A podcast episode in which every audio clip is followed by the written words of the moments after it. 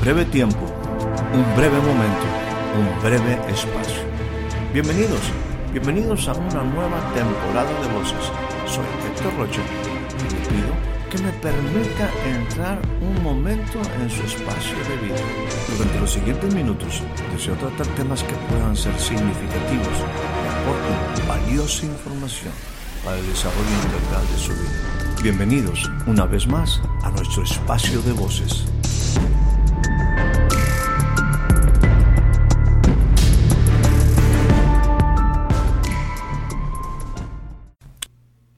Le doy a usted la más cordial bienvenida a este nuevo breve espacio de voces.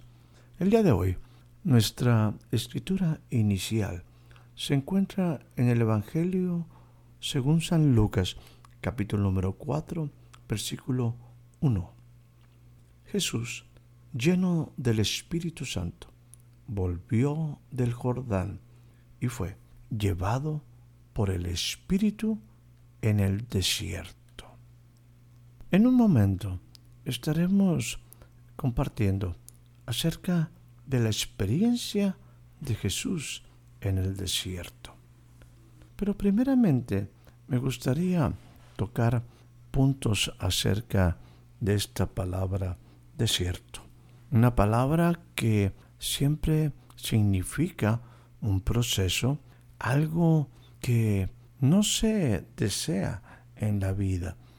Casi nadie desea pasar por un desierto, mucho menos vivir en el desierto, y creo también que a nadie le gustaría morir en el desierto. La verdad es que no cualquiera triunfa en su propio desierto. Tampoco podemos decir que no cualquiera cruza un desierto, porque los desiertos hay que pasarlos, hay que cruzarlos. También es clave entender que no se camina con cualquiera un desierto. Aunque en la Biblia nos habla en las promesas acerca de Israel en el futuro, habla de esos tiempos donde la tierra árida la tierra estéril, el desierto es transformado, es cambiado en lugares de pastos abundantes, en lugares de manantiales de aguas. Pero la verdad, aunque el desierto puede ser transformado, no para cualquiera se transforma el desierto. Permítame aquí compartir un poquito acerca de la experiencia del pueblo de Israel en su desierto. El desierto es una parte importante en el proceso educativo. ¿En el proceso educativo de quién? En el proceso educativo de Dios para su pueblo, para sus hijos. El desierto es un paso inevitable en el proceso de aprendizaje de las cosas de Dios. Para ello, estaré leyendo en el libro de Deuteronomio la experiencia de Israel una vez que había terminado de pasar por el desierto. El periodo se prolongó demasiado. Una experiencia que debió ser alrededor de tres meses, cuatro meses después de salir de Egipto, se prolongó 40 años en el desierto. Acerca de todo esto, miren lo que dice el capítulo 8, versículo 1 del libro de Deuteronomio. Dice, todos los mandamientos que yo les ordeno hoy, importante, tendrán cuidado de ponerlos por obra, a fin de que ustedes puedan vivir y se multipliquen, y entren y tomen posesión de la tierra que el Señor juró dar a sus padres. Está hablando de una nueva generación, entendiendo que una generación completa murió en el desierto. Y dice, y te acordarás todo el camino por donde el Señor tu Dios te ha traído por el desierto durante estos 40 años. enfaticemos primeramente lo siguiente. Lo que está Dios planteándole a esta nueva generación es ustedes, el propósito es que vivan y se multipliquen y entren y tomen posesión de la tierra que yo les prometí y particularmente les prometí a sus padres. dice, bueno, pasaron por un desierto durante estos 40 años, dice el versículo 2 del capítulo 8 de Deuteronomio, para humillarte, para probarte, a fin de saber lo que había en tu corazón, si habías o no de guardar mis mandamientos. Continúa diciendo en el versículo 3, y te humilló, y te dejó tener hambre, y te alimentó con el maná que no conocías, ni tus padres habían conocido, para hacerte saber, para hacerte entender que el hombre no solo vive de pan, sino que vive de todo lo que procede de la boca del Señor. Sumamente importante estas palabras que está hablando Moisés a ese pueblo que iba a entrar a esa, esa tierra llamada tierra prometida. Ese pueblo cruzó el Jordán, no con Moisés, sino con Josué. Iba a entrar a una tierra nueva, una tierra que, como lo dice muy claramente la palabra, en otro pasaje más adelante, no era una tierra como la de Egipto, donde había hortalizas que dependía del río Nilo, sino que esta es una tierra que era especial. Dios tenía un propósito, Dios tenía algo que hacer con las naciones idólatras que estaban ahí y Dios quería usar a su pueblo para traer un nuevo ambiente a esa tierra, quitar todo aquello que delante de Dios era ofensivo, porque la gente, lejos de agradecer las bondades de la tierra, lejos de agradecer a Dios por su grandeza, en todo, en todo fácilmente hacia un ídolo. Las naciones que habitaban en esas tierras eran naciones que no tenían en nada en cuenta a Dios. Según lo que la palabra me dice, el Señor a su pueblo, y es lo que dice Moisés en el versículo 7, el Señor tu Dios te trae a una tierra buena. Una tierra, versículo 9, donde comerás el pan sin escasez, donde nada te faltará. Guarda los mandamientos del Señor tu Dios para andar en sus caminos y para temerle. Esta es una dimensión de vida diferente a lo que hoy quizás en muchos aspectos estamos nosotros viviendo. Queremos en algunas cosas solamente pedirle a Dios que nos dé, pero sin ninguna responsabilidad de nuestra parte.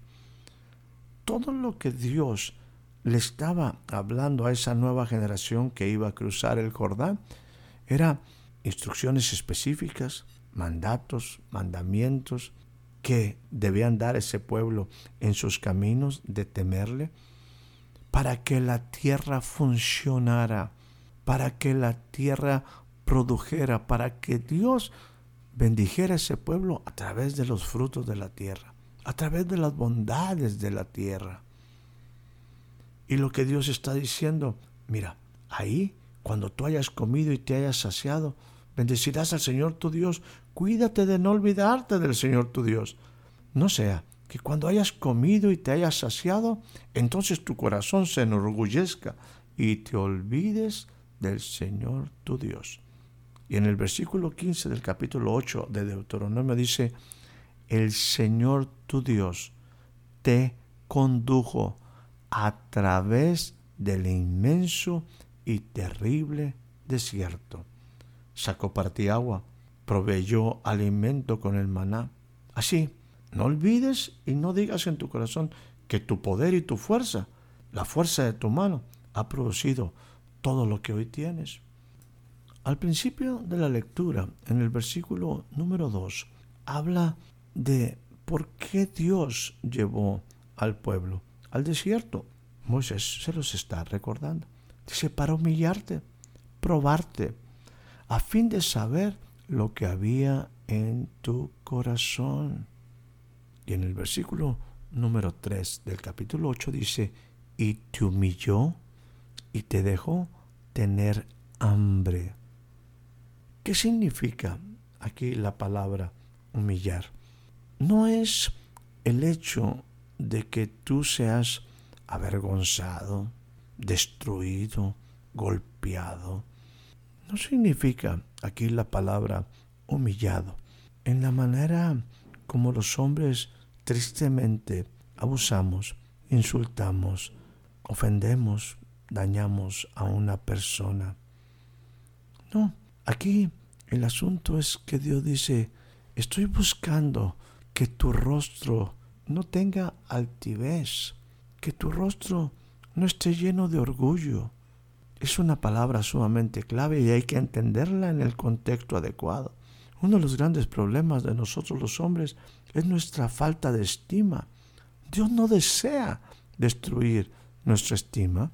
Dios desea que tengamos la estima en la dimensión y en las bases correctas. Y aquí el pueblo tenía que entender cómo Dios lo había libertado de Egipto, de años de esclavitud, con brazo poderoso para darle libertad, pero tenía que preparar el corazón para que ellos pudieran tener todo el bien de la tierra prometida. Los hombres y las mujeres de Dios, en el pueblo de Dios en forma general, debemos entender que nuestra vida por el conocimiento puede estar siempre en triunfo en todo lugar. El desierto era para probar el corazón, para ubicar al hombre en su realidad.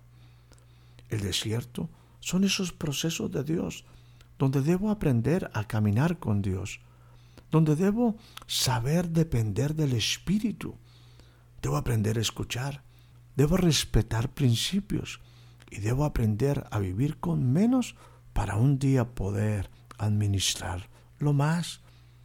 Hay un momento donde en ese desierto también dice Dios a través de Moisés dice, no solamente te humilló, te hizo tener hambre, porque había un propósito, que entendiera ese pueblo. Y ahora nosotros, por lo que ellos vivieron, entendiéramos que la vida del hombre no solo depende del pan, sino depende de toda palabra que sale de la boca de Dios. Dejemos al pueblo de Israel y vayamos al versículo con el cual iniciamos en este envío. Lucas capítulo número 4, versículo 1. Mire lo que dice. Jesús, lleno del Espíritu Santo, volvió del Jordán. Y por ese Espíritu, Él fue llevado, impulsado al desierto. Jesús vivió un desierto. La manera como Él experimentó este proceso es sumamente valioso que usted y yo lo entendamos. Lo primero que le diré es que Jesús, el desierto inició cuando Él estaba lleno del Espíritu Santo y que el Espíritu lo lleva al desierto, pero también el Espíritu lo llevó por el desierto. Cuando veíamos el proceso del pueblo de Dios en el desierto, sabemos que Dios llevó a ese pueblo para probarlo. Aquí Jesús, en el pasaje que estamos leyendo, Lucas capítulo número 4, versículo 2, dice que ahí fue tentado, probado, por una fuerza directa, alguien que deseaba que Jesús fallara en su desierto. Cuando ese enemigo se presenta, el ambiente para Jesús el hombre la situación que le rodea como hombre ya es complicada. Han pasado 40 días, han pasado 40 noches y Jesús tiene hambre. Según lo que nos dice el escritor de Hebreos, Jesús fue tentado en todo, en todas las áreas, pero nunca falló. Es importante que entendamos cómo Jesús pasó su desierto, siendo tentado, probado en todo. Y aquí la prueba empieza desde un asunto físico, el hambre.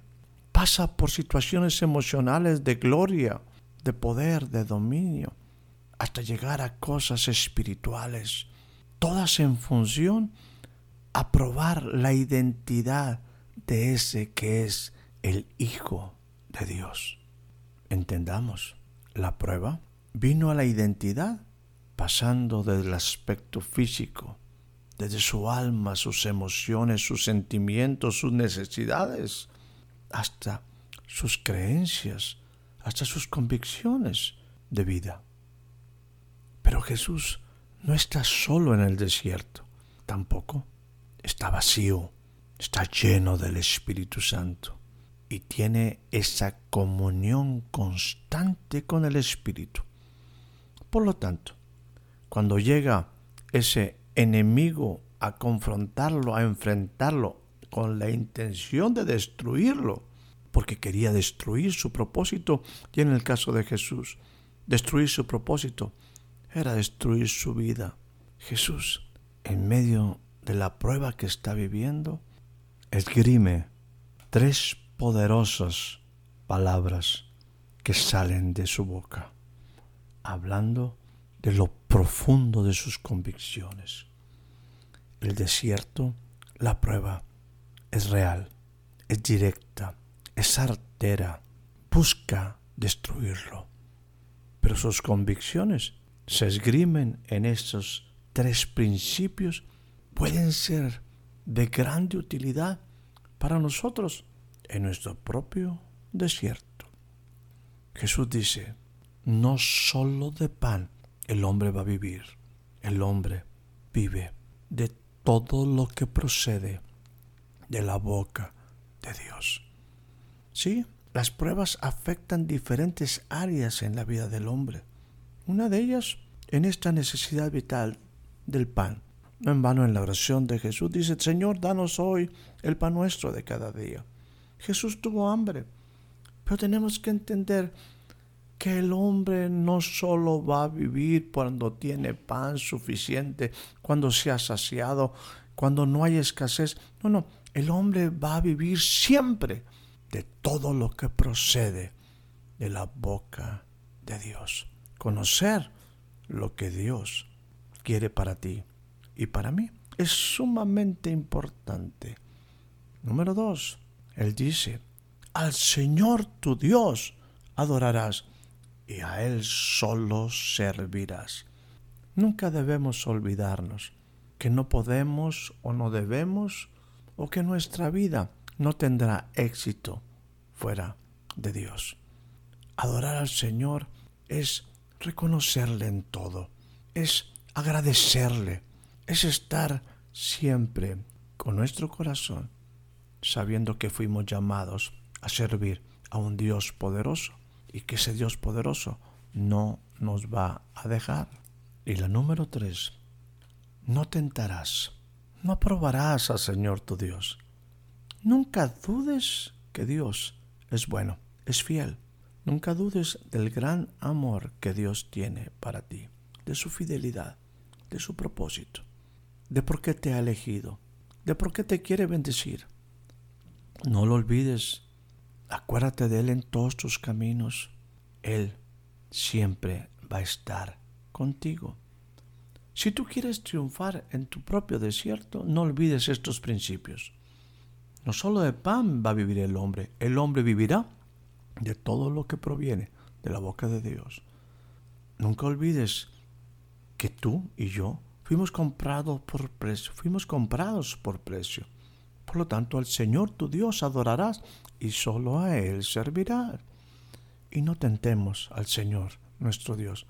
No pidamos que Dios haga algo solo para satisfacer una necesidad personal, pero que no está ligada a un propósito.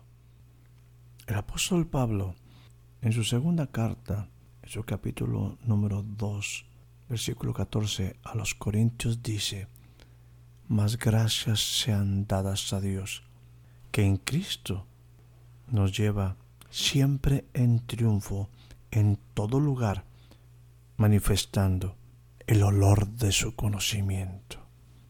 Sí, aún en el desierto, por Cristo, por la obra de Él, porque fue tentado en todo y sin pecado, porque ofreció un sacrificio perfecto, tú y yo podemos triunfar en nuestro desierto. Estas verdades te ayudarán siempre, siempre. Lígalas a tu corazón. Que tengas una excelente noche, una excelente tarde, un excelente día. Espero haya disfrutado de este breve espacio de voces. Soy Héctor Rocha. Hasta la próxima.